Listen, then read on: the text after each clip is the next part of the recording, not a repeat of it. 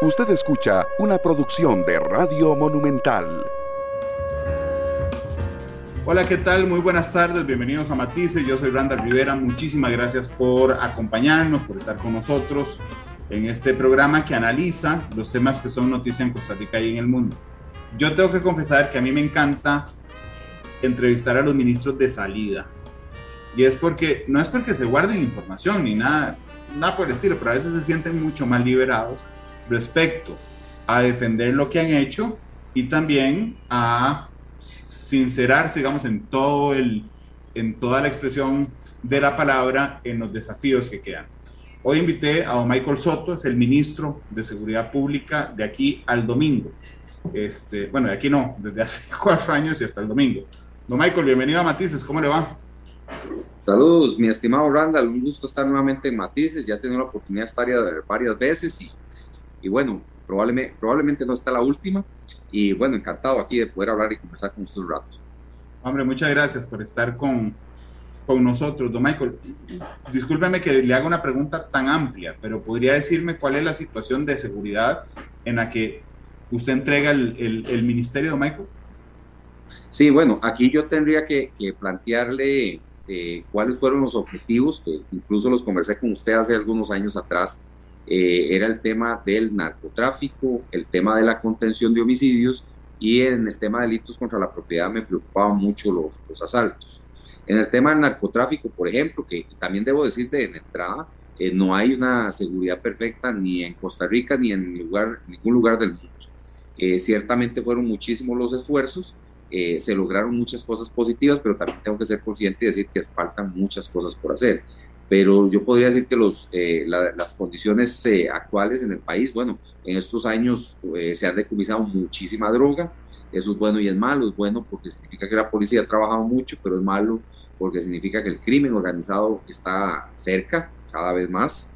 en el tema de, de homicidios, ciertamente las proyecciones daban que en este momento anduviéramos por 15 o 16 por cada 100 mil habitantes logramos mantenerla en, 11 y ese fue un planteamiento que, que, yo había puesto en su Plan Nacional de Desarrollo, conociendo un poco la proyección y tomando en que el año, eh, cuenta que el año más violento de la historia del país fue el 2017, con 12 por cada 100 mil habitantes. Y en el tema de asaltos, ayudados también por la pandemia, hay que decirlo en alguna manera, pero también se, se ha hecho una labor de contención importante. Logramos bajar de un promedio de 16 mil por año a 8 mil por año. Y eso es en los elementos eh, positivos, en los elementos negativos, pues eh, tenemos alguna problemática en algunos otros delitos que han subido y bajado, como eh, robo a viviendas, como robo de cables, como robo de vehículos, como hurtos.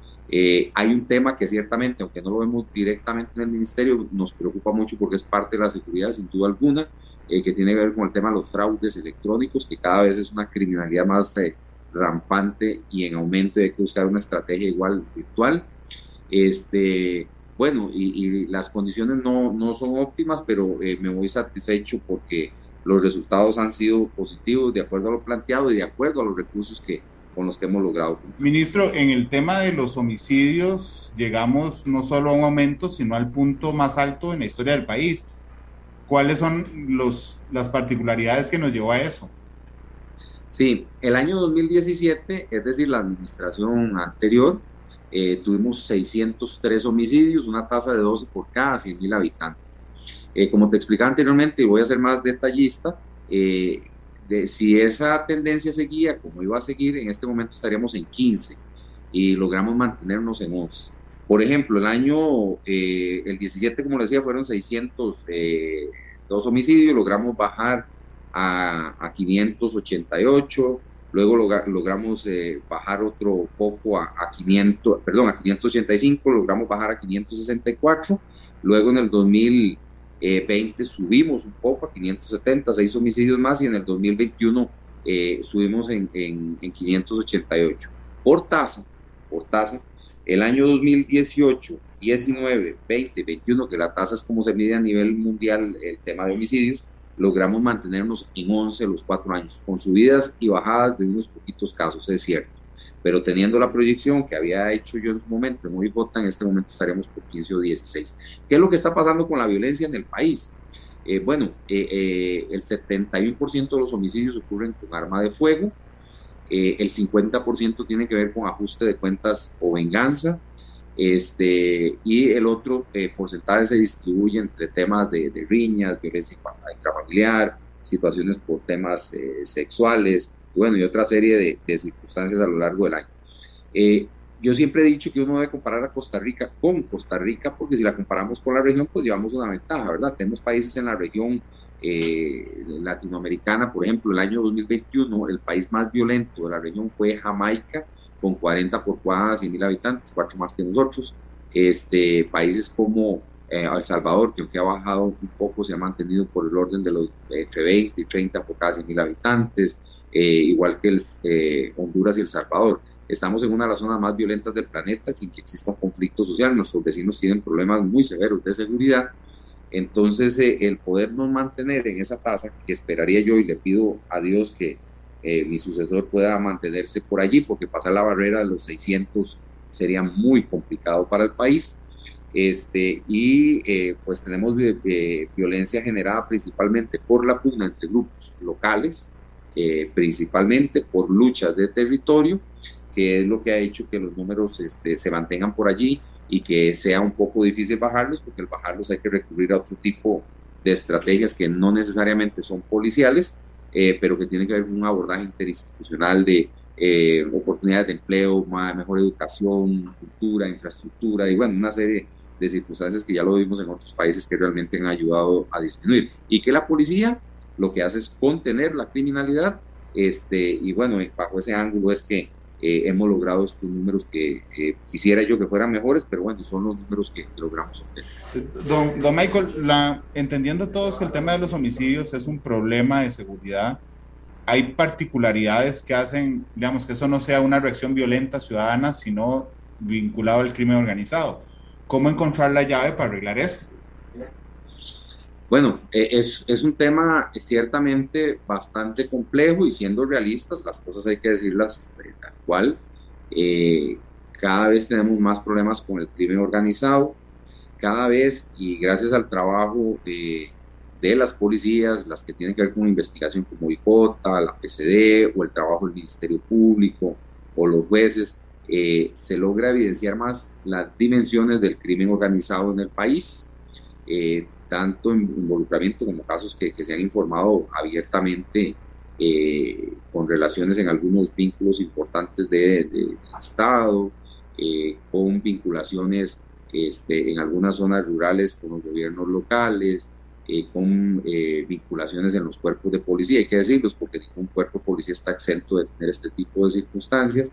Ciertamente tenemos una problemática importante eh, y en zonas rurales se vuelve un poquito más evidente, como el Pacífico, el Atlántico, las fronteras, eh, y cómo encontrar la llave para solucionar eso. Bueno, eh, no es fácil, no es sencillo, países muy desarrollados no lo han logrado, por lo menos ganarle a la máxima expresión del crimen organizado que es el narcotráfico.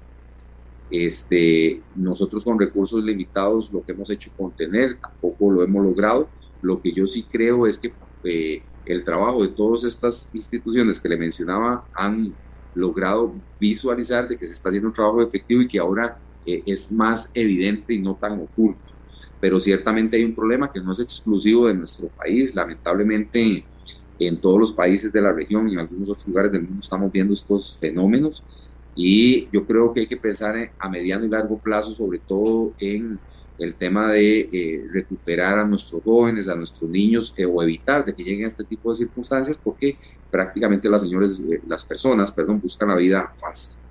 es un problema grave, severo, complejo, pero bueno, no podemos decir nunca que todo está perdido, no podemos bajar los brazos y decir ya no hay nada que hacer. No, yo creo que si algo hemos logrado mostrar todos, la prensa, la incluyo por supuesto, es este, de seguir evidenciando, seguir trabajando, seguir luchando, porque si bajamos los brazos eh, podríamos perder el, el, Estado, que creo que no estamos en ese nivel y estamos lejos, pero ciertamente hay que seguir trabajando para, para evitar de que en el futuro ocurra alguna situación de este tipo. Ministro, respecto a las condiciones de la fuerza pública, eh, que es todo un tema y ha sido un tema últimamente, ¿cómo deja Michael Soto la fuerza pública? Bueno, ha sido, un, ha, sido un tema que lo han puesto en la mesa los, los sindicatos, que creo que es el papel de, de, los sindicatos en alguna manera, tratar de, de, de, buscar el que los eh, oficiales tengan muchas mejores condiciones y, y, ponerlas en la palestra pública, ¿verdad? Yo creo que, que la función ahora sí de la administración eh, es buscar los recursos para tratar de tener las mejores condiciones. Eh, lamentablemente, las condiciones del país en los últimos años no han sido las mejores, creo que, creo que para todos es evidente. Eh, el tema de la pandemia golpeó a Costa Rica y al planeta. Eh, el tema de los aumentos de los combustibles golpeó a Costa Rica y al planeta por todas las circunstancias que ya, ya conocemos. tenemos 14 mil policías, con ambos ministerios, entre gobernación y, y, seguridad pública, son cerca de 20 mil oficiales. El presupuesto es tremendamente limitado, tremendamente limitado, y aunque eh, fuimos de los pocos ministerios eh, a los que no se les redujo el presupuesto, se nos mantuvo.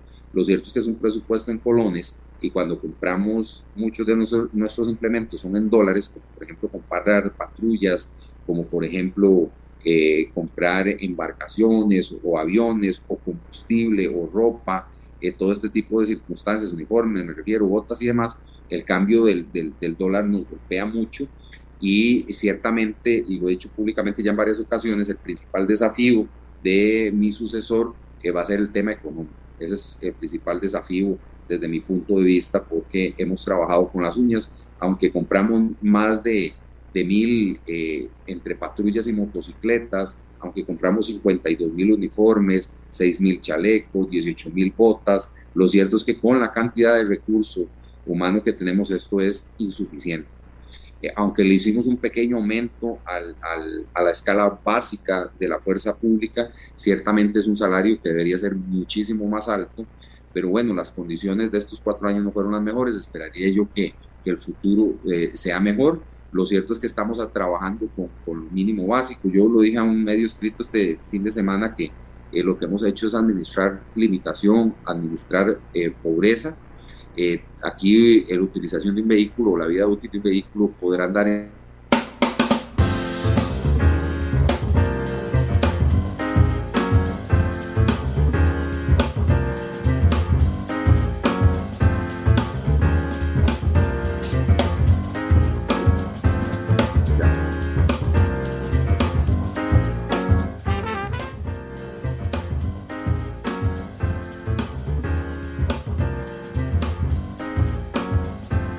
tema de la lucha en, en, el, en, el, en la distribución de narcomenudeo, que es el enorme problema que tenemos en Costa Rica, ¿cómo deja el ministerio?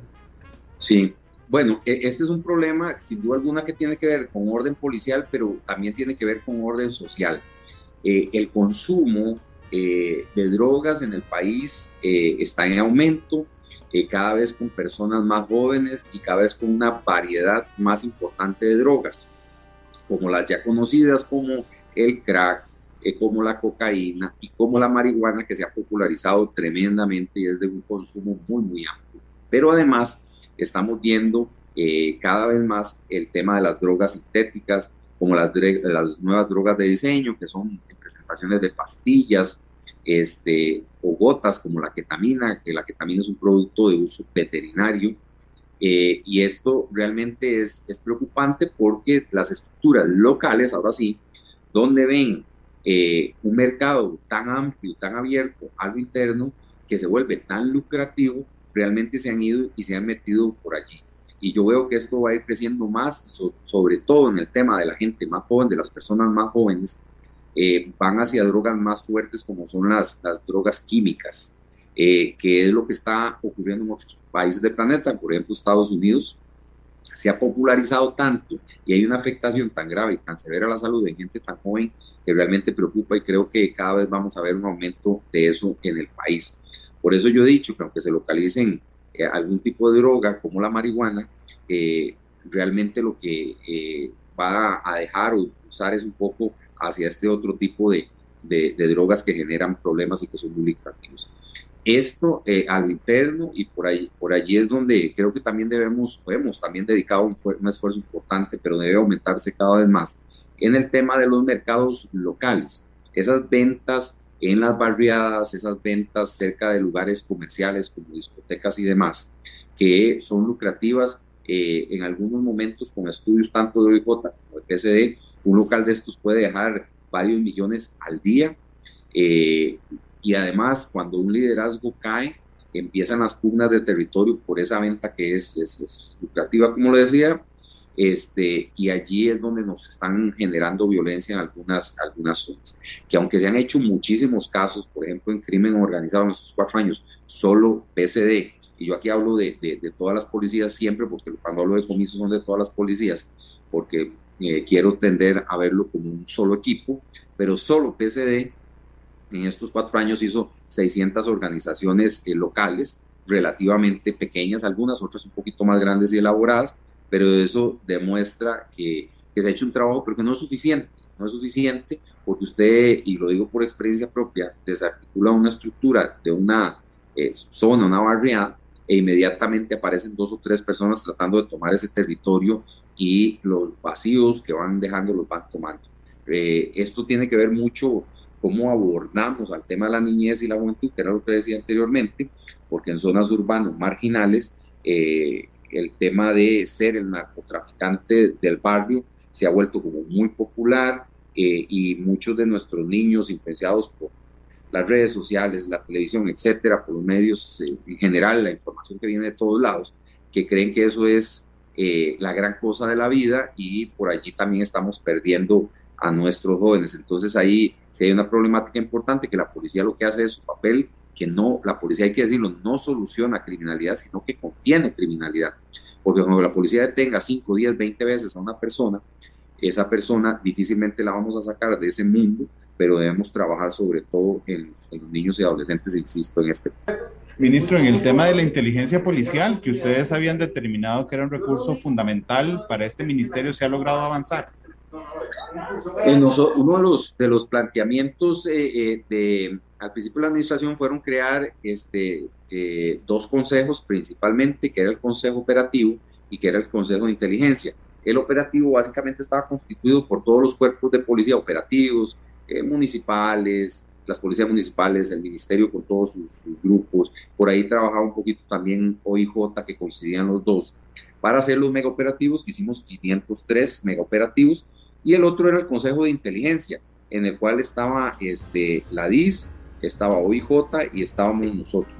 De hecho, es eh, muy este, eh, él, estaba en este grupo de inteligencia que era para recolectar información y para hacer algunos abordajes y compartir insumos entre los diferentes cuerpos de policía. Ahora él, experto en inteligencia, eh, creo yo y estoy seguro que va a fortalecer el tema de, de, la inteligencia y el intercambio de información. Con este grupo eh, que se compartía información de acuerdo a quién iba manejando este, las informaciones o los casos, se hicieron casos muy importantes, eh, discoordinado con OIJ o discoordinado con PSD, eh, por ejemplo, los que tienen que se hicieron en la zona sur con Pancho Villa, con los casos que se hicieron en Limón, con Tureski, eh, con los casos que hicimos con algunas personas ahí que estaban involucradas dentro de APM Terminals, un caso que hicimos en, en Punta Arenas también muy, muy relevante, eh, de estructuras criminales, y ese intercambio de información realmente resultó útil. Como le digo, no, nunca es suficiente, eh, las estructuras mutan, cambian, se transforman, buscan otros modos de operar, y allí yo creo que el, el ir recolectando información por los diferentes medios, eso resulta útil para poder armar y estructurar estos casos y creo que, que, es importante lo que hemos hecho todos, todos, todos los cuerpos de policía eh, con estos casos, pero sin duda alguna hay que hacer más, pero también los recursos son limitados de todos los cuerpos de policía, hay que decir. Ministro, permítame ir a, a, una pausa comercial, la primera en matices y regresamos con el ministro de Seguridad Pública. Hasta el próximo. Eh, matices, porque la realidad tiene muchos tonos.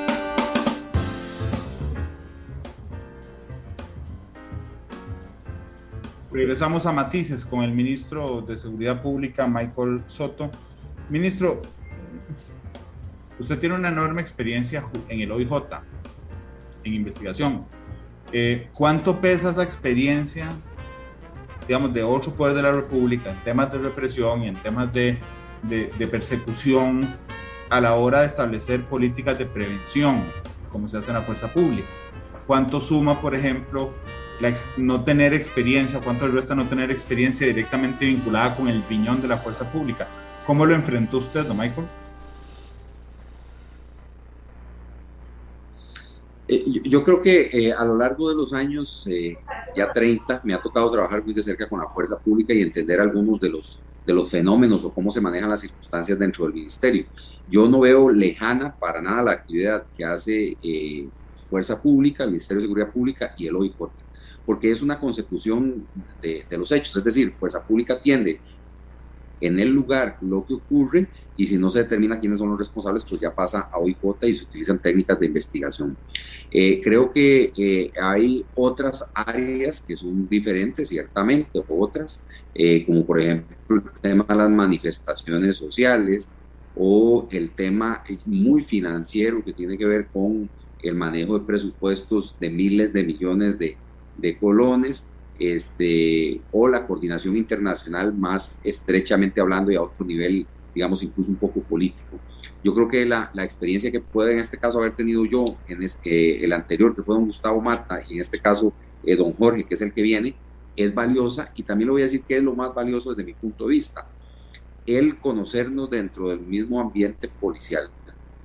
Eh, la curva de aprendizaje es pequeña, es corta, porque ya uno ha tenido relación con los directores de los diferentes cuerpos de policía, hemos interactuado por muchos años con los cuerpos de emergencia, este, entonces es, es muy sencillo entendernos en el idioma y la misma coordinación y, colaborar.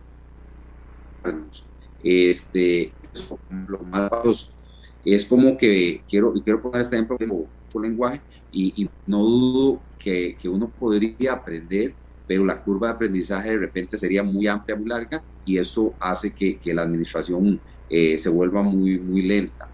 Eh, creo que eso ha sido una buena fortaleza. Me parece que desde los últimos años ya habían, han, sido, han habido fiscales por acá, han habido eh, personas vinculadas a los cuerpos de seguridad. hemos tenido una, una importante ventaja.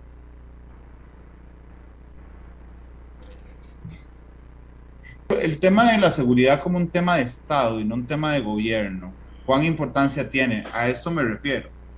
A que hace 20, 30 años toda la organización de la fuerza pública cambiaba con, cualquier gobierno. ¿verdad? Después se, intentó implementar una estructura que, que, normalmente sigue, digamos, la línea en el tiempo de una manera más, más concreta. Eh, ¿Cuán importante es mantener las bases, sin, sin decir nombres, de, una estructura tan compleja como el Ministerio de Seguridad.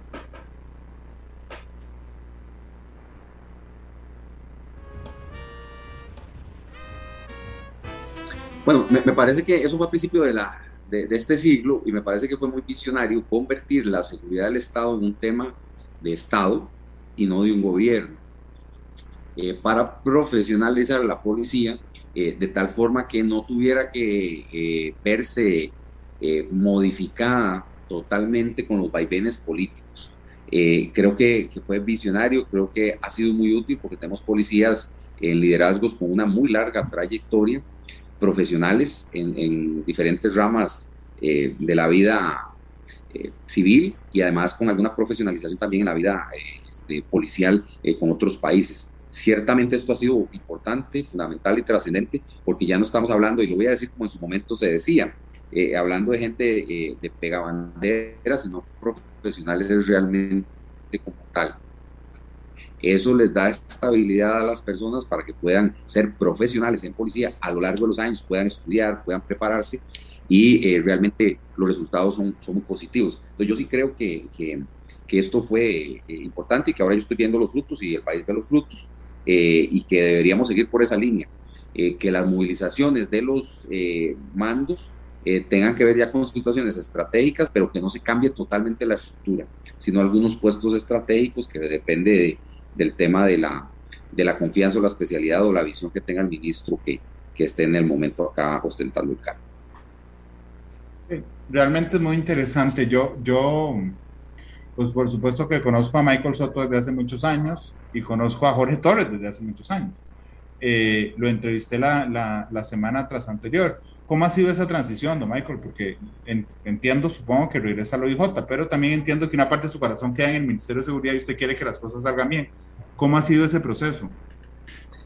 Eh, sí, bueno, son, sentimientos encontrados desde lo personal. Indudablemente, eh, uno, yo llevaba tatuado, lo llevo tatuado en mi corazón al organismo de investigación judicial, es mi casa, 26 años trabajé allá, ahora tengo cuatro aquí y quiero muchísimo lo OIJ y estoy muy contento de volver allá este, porque hay pues muchas historias, muchas vidas, muchos éxitos, muchos fracasos. Eh, estos cuatro años en el ministerio le he tomado un gran cariño a, los compañeros, eh, hemos sufrido, hemos compartido, hemos ganado, hemos perdido y eso se valora mucho, se valora mucho la lealtad profesional. Y pues sí, eh, ya tengo dos tatuajes en mi corazón este, y voy a querer al Ministerio de Seguridad Pública para toda la vida. entonces esos son sentimientos encontrados. Por un lado, eh, el tener que irse porque ya corresponde, este, pero con, la convicción de que voy a seguir teniendo amigos aquí con los cuales voy a seguir trabajando probablemente muy constantemente por, por las funciones de OIJ. Y, y la transición con, con, don Jorge, que es muy viejo, conocido, eh, tenemos una carrera similar, muy paralela, él es un poquito más antiguo que yo en las lides policiales. Eh, la transición ha sido muy fácil porque prácticamente fue eh, hacer una transición con un, compañero eh, que también tiene una visión similar y una experiencia similar. Yo tengo que desearle lo mejor de lo mejor porque si a él le va bien, al país le va bien y a todos nos va, nos va bien. Hemos tenido un par de reuniones eh, presenciales donde hemos conversado horas, hemos tenido muchas conversaciones telefónicas este, él ya está con algún periodo de, valoración sobre las personas que lo van a acompañar, si va a dejar a alguien, si va a hacer cambios. Entonces ha, venido aquí a visitar varias veces, eh, ha tenido reuniones con diferentes compañeros y me parece que, que, la transición ha sido muy, muy sencilla porque no es con un desconocido personal ni tampoco es con un desconocedor de la materia. Entonces eso me parece que es un gran, un gran atributo, un gran logro y yo pues le deseo el mejor de los éxitos. Sé que que desde allá de OIJ, si él considera le puedo ayudar en algo y a él y a todos los demás compañeros, pues ahí estaré, porque creo que es un tema más país que un tema personal o partidario. Oh, Michael, creo que ya logramos mejorar la conexión mucho. Este, en el tema de las jefaturas de la, de la fuerza pública, yo recuerdo que cuando comencé a trabajar en esto, cubría Ministerio de Seguridad, me decían los mismos miembros de la fuerza pública que es que que solo había, digamos, no sé, 10, 11 jefaturas y que habían 11 personas que cumplían esos requisitos. Entonces eso hacía de que fueran inamovibles. Entiendo, conforme ha pasado el tiempo, que más policías se han capacitado para tener los atestados necesarios para ser directores generales o directores regionales. Hoy tenemos, digamos, usted mantuvo una estructura, pero hoy tenemos un staff más amplio, no solo para don Jorge, sino para cualquier ministro o cualquier director de fuerza pública que pueda escoger, no solo hay 11 hombres para dirigir y mujeres, perdón, para dirigir la policía, eh, la fuerza pública y las direcciones regionales, ¿no, Michael? Sí, bueno, eso fue una de las, cuando uno entra a este puesto y me supongo que a don Jorge le está pasando lo mismo que me pasó a mí cuatro años, te, te dicen muchas cosas buenas y malas de los que están aquí. Eh, yo creo en la meritocracia y creo también en, en, en, hacer una valoración sobre el terreno de la gente, si es buena o no. Yo creo que, que el grupo, por lo menos que me acompañó a mí, es un, grupo de muy alta calidad, eh, que los números, si usted sabe que a mí me gustan mucho los números, demuestran los resultados positivos. Este, y, creo que, que, este grupo que me acompañó, que, que ciertamente hubo algunos cambios, eh, hizo el trabajo extraordinariamente. Yo les voy a estar agradecidos toda la vida pero además porque también ha habido gente que en mi periodo se ha jubilado, este, personas incluso que se han ido para otras instituciones o lugares, y el tema de trabajar en tener personas para poder ir ascendiendo eh, era uno de los principales reclamos. Es por eso que desde hacía, creo que unos 10 o 15 años, no se hacía el curso de comisarios. Comisarios es el, el rango más alto, para que más o menos me entiendan, era lo que antes se llamaba coronel, este, y en esta ocasión logramos hacer con algún nivel de dificultad importante eh, el curso, y por el tema de la pandemia, que fue justamente en ese año que lo íbamos a hacer, pero bueno, lo empezamos despuesito y, ya se, se graduaron eh, cerca de 10 personas más, 10, 12 personas más que eh, podrían ostentar ese cargo de comisario, ya tienen el curso, tienen los requisitos, tienen los años, y don Jorge, por ejemplo, podría escoger de allí, si él lo considera, un nuevo director o directora de la Fuerza Pública, o de Guardacostas, o de Fronteras, este, o de la Academia Nacional de Policía, o de PCD. Eh, además, eh, para comandantes, que también son los que son los, normalmente los subdirectores de regionales, ya se hizo, un, se hizo un curso también, entonces ahí tenemos como unas 15 personas más que don Jorge, yo de ahí utilicé algunos que están ascendidos, por ejemplo, compañero de apellido Camacho, que ahora está en las unidades especiales, lo tomamos de ese curso y lo ascendimos, y bueno, hemos tenido algunos ascensos eh, durante este año, de, durante estos años de personas que han ascendido, hombres y mujeres, son pocos porque tampoco los espacios son muchos, pero quedan muchos con requisitos y ahí se podría variar o girar de ese staff. Por lo menos yo puedo decir que los que terminaron conmigo eh, meritoriamente, porque yo llevo control de todos los resultados de las 12 regiones en las que está dividido el país, en el caso de Fuerza Pública, o de las estaciones de guardapostas, este, o de los jefes de PCD, eh, están allí porque han cumplido con méritos y sus resultados y trabajos realizados son positivos, pero efectivamente ahora hay un rango más de, posibilidades de dónde escoger en caso de que se, se valorara eh, cambiar los mandos. Don Michael, en el caso, permítame regresar en una cosa al inicio, en el caso del narcotráfico, pero visto como, como un problema de salud pública integral, que que no se puede corregir en una administración, ¿qué pasos le faltan dar al país? O sea, es decir, es que sí es cierto, decomisamos más, usted lo decía ahora, eso habla bien y mal. Eh, digamos que hemos ido afinando los golpes económicos, eh, ahí nos vamos acomodando a luchar contra el narcomenudeo, pero en, en, grandes, digamos, en grandes proyecciones, ¿qué nos falta como país, don Michael? Bueno, una pregunta muy difícil. Eh Randall, una pregunta muy, muy complicada porque es cómo, salimos del problema del narcotráfico, tanto, usted lo dice muy bien, integralmente, es decir, pensando en la salud pública y pensando en todos los efectos colaterales que esto genera como violencia, eh, como algún tipo de penetración del Estado y demás. Es una respuesta muy compleja la que yo tendría que, darle, porque cómo hacemos que los drogadictos dejen de consumir o cómo hacemos que en el futuro las personas no consuman cuando pareciera ser que dentro de la naturaleza humana, para huir de las problemáticas o de las circunstancias o recreativamente buscan sustancias de este tipo para, eh, buscar otras alternativas a sus problemas. Y además, ¿cómo hacemos que el mercado negro que ha generado esto a lo largo de los años, eh, eh, secarlo, eliminarlo, quitarlo cuando tenemos otro problema gravísimo como la legitimación de, capitales?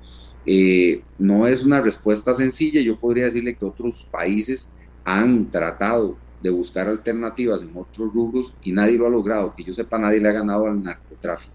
Yo sí creo que hay que trabajar en el ser humano como tal para evitar que aún estando estas circunstancias, existiendo las sustancias ilícitas o eh, seduciéndose por, por medio de, del dinero, eh, hay que trabajar en las generaciones siguientes en principios, en valores, en educación o en cultura, para que cada ser humano pueda decidir si consume o no consume drogas, si se mete dentro del narcotráfico o no, si mata a alguien o no por, por este tipo de actividades.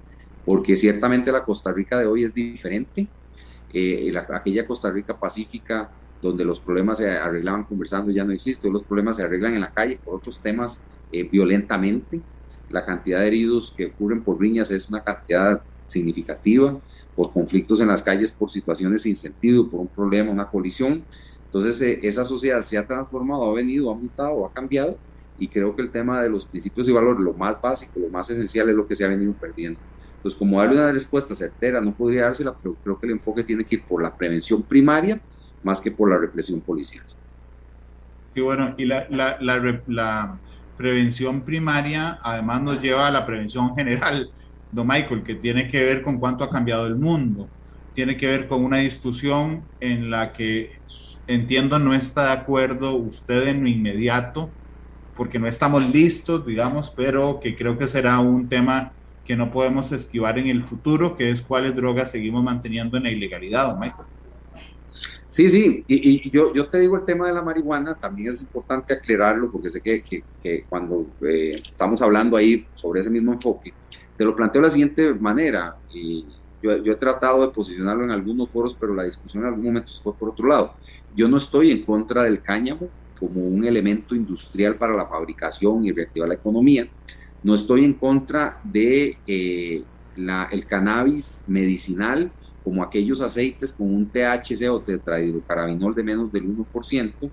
Y el tema de la recreativa, que algunas personas han dicho, mire, es que más bien legalizar la marihuana, vamos a quitarle esa parte del comercio al crimen organizado. Bueno, también he dicho que yo tengo una tesis, respeto todas las demás, donde las plantas de la marihuana se pueden modificar genéticamente para que, eh, por ejemplo, se permita la recreativa con una concentración de THC relativamente baja y el mercado negro va a buscar incrementar el THC para competir contra ese mercado lícito si en algún momento se genera. Además, mi experiencia me dice que la marihuana es una droga que te va a llevar a drogas más fuertes. Entonces yo no veo la solución en eso, sencillamente el ser humano va a buscar otra droga más fuerte y va a seguir avanzando y avanzando y avanzando, porque las drogas de diseño hoy, por hoy, que son químicamente eh, alteradas, te pueden llevar hasta límites donde, donde la persona colapsa, aumenta la temperatura del cuerpo, por eso cuando hay algunas fiestas en algunas discotecas y demás, eh, que las personas pasan tomando agua toda la noche es porque consumieron esta, esta droga y esa droga aumenta la temperatura corporal y en muchas ocasiones hemos visto personas que colapsan, les da un paro cardíaco, gente muy joven. Este, y, y, hacia esas cosas es que, es que vamos, ¿verdad? Entonces, eh, ya por definición el ser humano siempre va a tener una tendencia a buscar sustancias siempre más fuertes que los hagan viajar más fuerte para hablar en términos de la calle y, y creo que eso debe ser de análisis y preocupación no solo para, para Costa Rica, eh, creo que para la humanidad como tal, porque esto lo vemos en absolutamente todo el planeta. Ministro, en lo personal, para cerrar, ¿cómo califica esta experiencia? Bueno, eh, maravillosa, ¿verdad? Maravillosa porque uno tiene que aprender de los momentos difíciles y de los momentos eh, bonitos.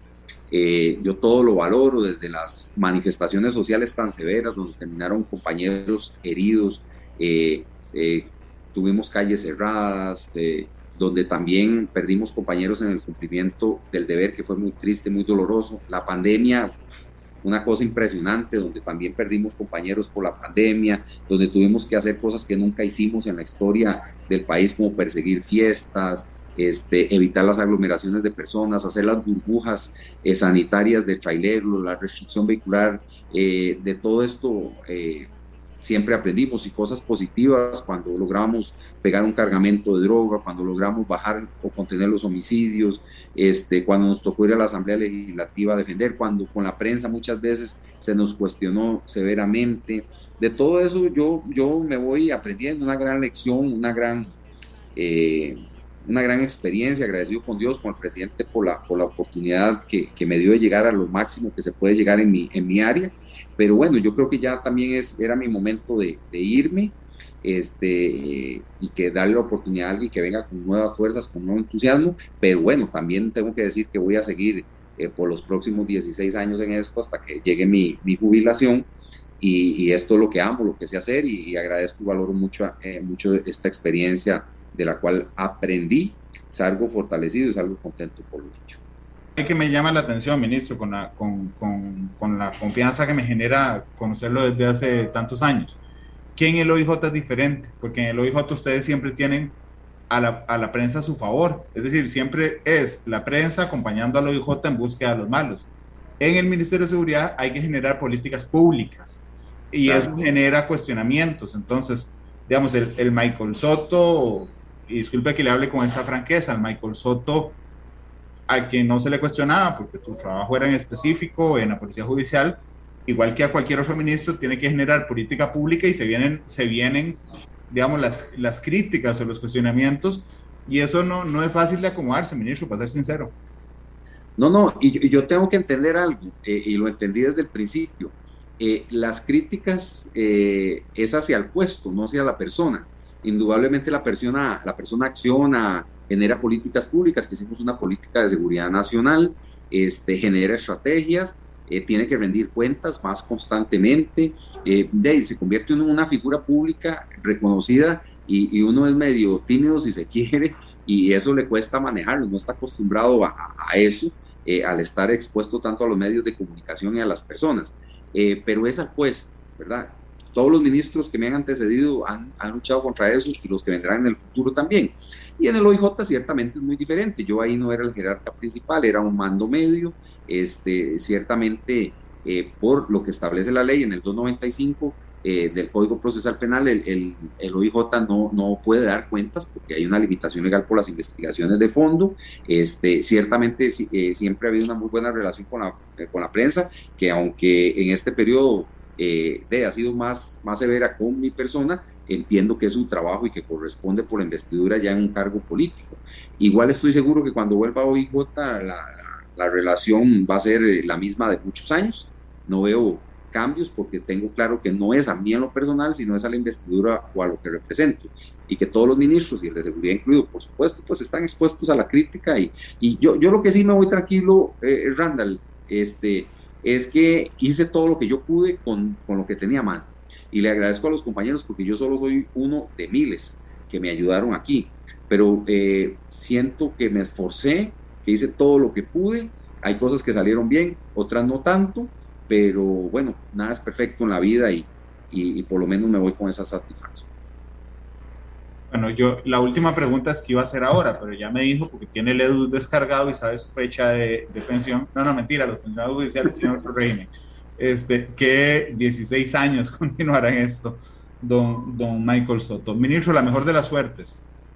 No, muchas gracias, don Randall. Aprovecho, le robo un par de minutos para, para agradecerle a usted ahora en, en su posición actual en, en, Monumental, porque mucho, y he estado tratando de hablar con todos los directores de medios para agradecerles eh, los momentos en que estuvimos de acuerdo y los que no.